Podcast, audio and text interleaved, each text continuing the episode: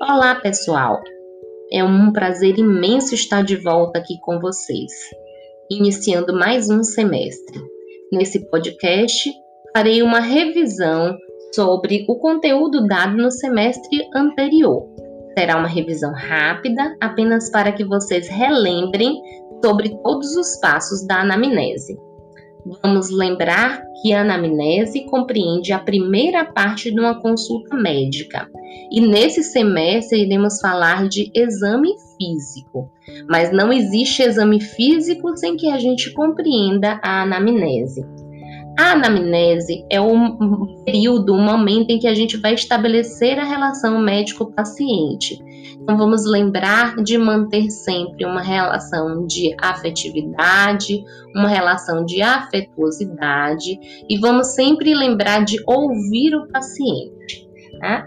É, na, na anamnese, é importante a gente colocar na primeira consulta e nas consultas subsequentes a data da realização de, desse, dessa anamnese e o horário de realização dela. Né? Começamos com identificação. O que é identificação? Na identificação, nós iremos colocar o nome completo, a idade, o sexo. Naqueles pacientes transgênero, colocar o gênero, colocar o estado civil, o local de nascimento, ou seja, naturalidade, o local da residência e para aqueles viajantes lembrar de colocar a procedência, tá? Colocaremos o estado, o estado civil, a profissão e a religião. É importante lembrar que é, aqueles pacientes que são crianças, bebês, né, ou aqueles que têm alguma dificuldade de linguagem, geralmente eles estão acompanhados de outra pessoa. Então a gente vai colocar quem é esse acompanhante, qual é a sua relação de parentesco e também colocar qual é o grau de confiabilidade nessa dessa, dessa pessoa que está passando a história. Tá? É, seguindo de, da identificação, nós vamos falar sobre queixa principal e duração. Vamos lembrar que a queixa principal é o motivo pelo qual o paciente procurou assistência médica. Lembrar que a queixa principal ela é sucinta e, em geral, ela deve ser a a, as palavras que o paciente usa.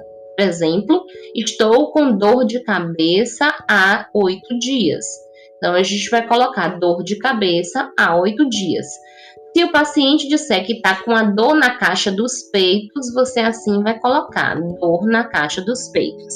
E toda queixa principal com uma duração, e essa duração já é estabelecida na queixa principal. Então, o tempo, a periodicidade já é estabelecida é, nesse momento, tá? Vamos lembrar da história da moléstia atual, que é seguida da queixa principal. A história da moléstia atual ou história da doença atual é a, a, parte mais importante da anamnese. É nesse, nesse momento em que a gente vai é, descrever cronologicamente todos os sintomas que o paciente relata. E a gente vai re, re, relacionar causa e efeito baseado no tempo. Tá? Lembre, lembremos que toda vez que a gente vai investigar dor, a gente precisa investigar o decágono da dor. Vocês se lembram do decágono da dor? Qual é o tipo da dor? Qual é a localização? Qual é a temporalidade?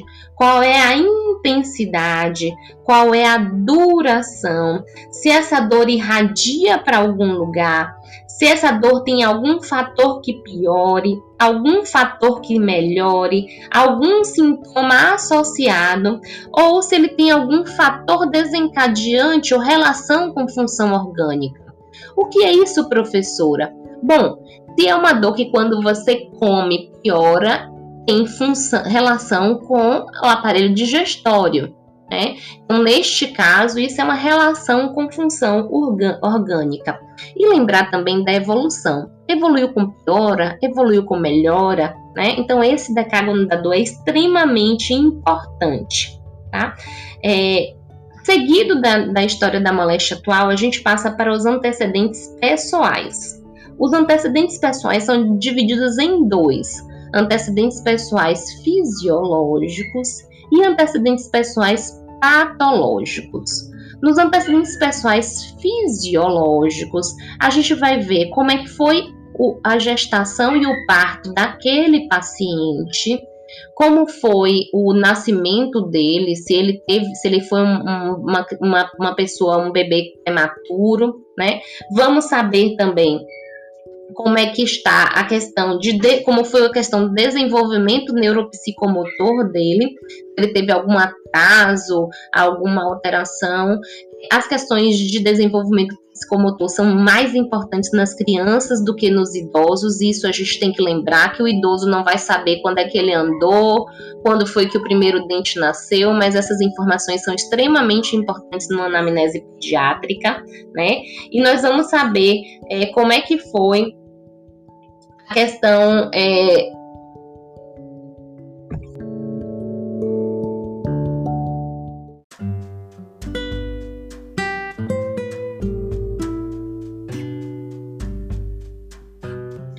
Nos antecedentes pessoais, nós dividimos esses antecedentes pessoais em antecedentes fisiológicos e antecedentes patológicos. Nos antecedentes é, pessoais fisiológicos, a gente avalia a gestação e o nascimento do paciente, né? Se esse paciente nasceu de parto normal, se foi um parto cesáreo, se foi um parto a fórceps, se houve alguma intercorrência na gestação do paciente, como é que foi o desenvolvimento psicomotor e neural dele, então se ele andou na fase certa, se ele teve dentição na fase certa. Lembrando que essa informação muitas vezes é muito difícil de se obter no paciente idoso. Tá? E vamos também saber sobre o desenvolvimento sexual, principalmente na mulher quando foi a menarca, que é a primeira é, menstruação, se quando foi a menopausa, que é a última menstruação, quando foi a sexarca, que é a primeira relação sexual, né? E principalmente a orientação sexual.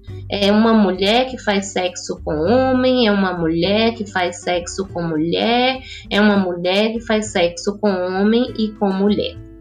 Aí nós vamos partir para os antecedentes patológicos. Quais são as doenças que esse, essa paciente tem, né? Ela já tem alguma doença prévia? Lembrar daquela lista de doenças: hipertensão, diabetes, colesterol alto, é, doença pulmonar, passado de tuberculose, se já teve hepatite, né? Qual é a alergia que esse paciente tem? Alergia a remédio, alergia alimentar que ele já realizou uma cirurgia e com isso, qual, quando foi essa cirurgia, né, em que hospital, qual o motivo dessa cirurgia, se ele cursou com algum traumatismo, traumatismo que precisasse de procedimento cirúrgico, que precisasse de é, internação, se foi realizada alguma é, transfusão sanguínea. Se você está avaliando uma mulher, lembrar de perguntar a ela sua história obstétrica, já teve partos? Quantas gestações foram? Então, G de gestações. Quantos partos você teve? Então, P de parto.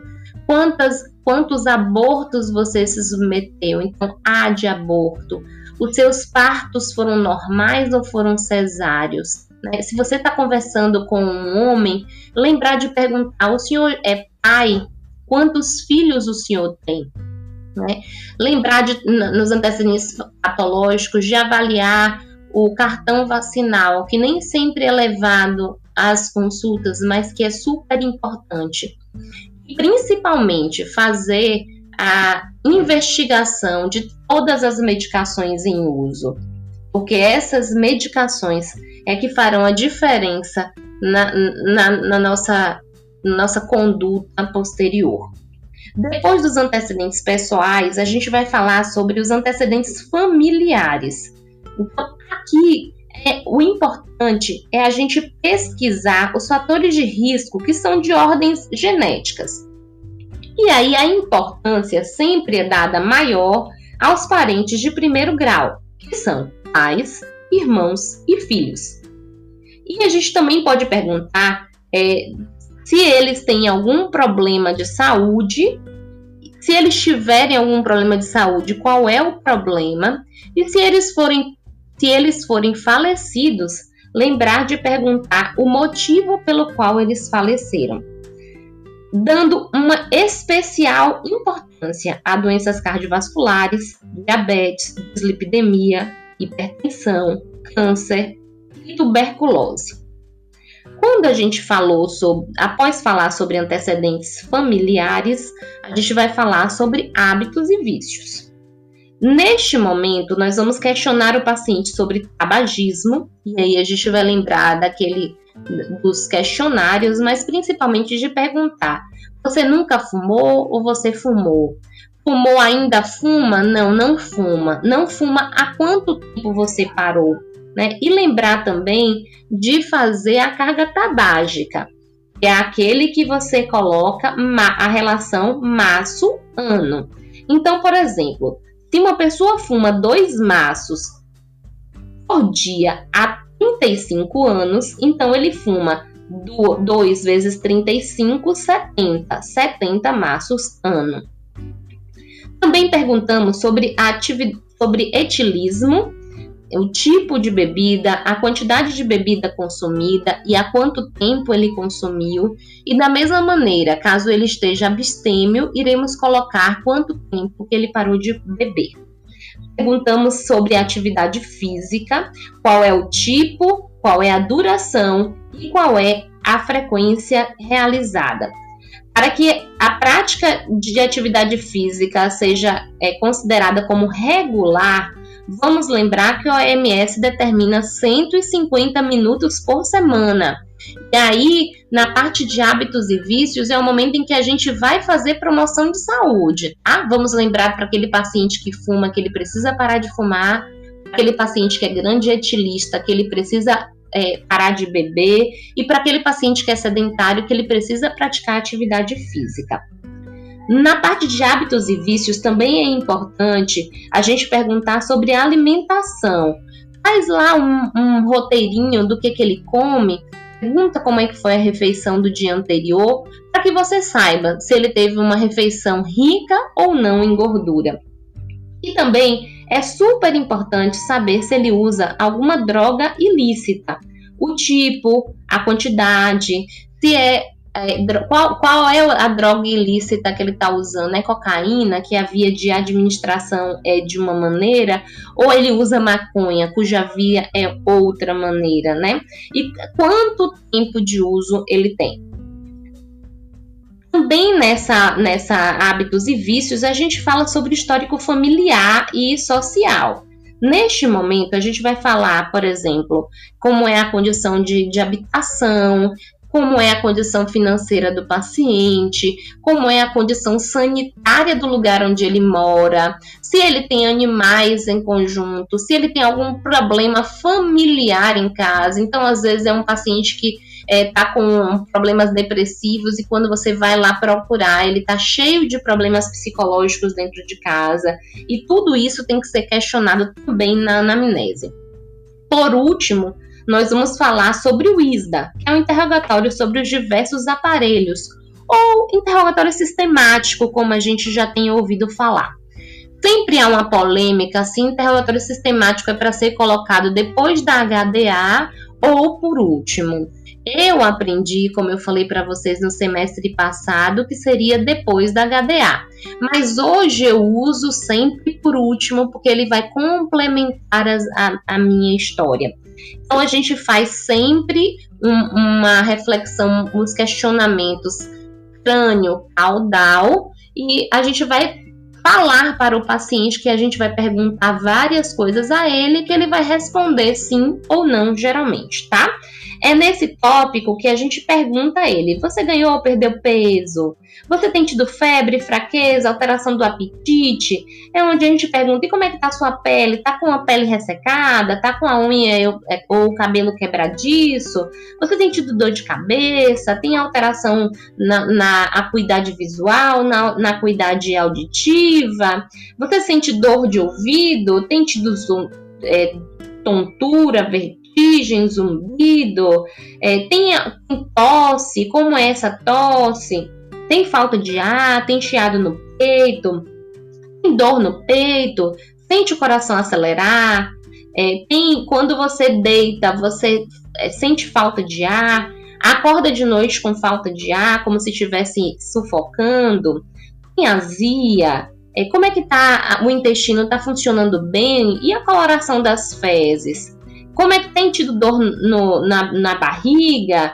Tem muitos gases, fica rotando muito, tem acordado à noite para poder fazer xixi, faz xixi em excesso, o xixi mudou a coloração, tem dor lombar ou, dor, ou cólica renal, né? já teve cólica no passado, para homens principalmente, tem redução da força do jato urinário, demora um pouco para poder fazer para fazer xixi.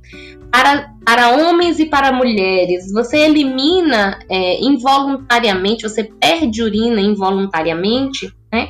Lembrar de perguntar sobre dor articular, tem dor nas costas, tem dor em alguma junta e saber se essa dor muscular tem relação com os, com os esforços.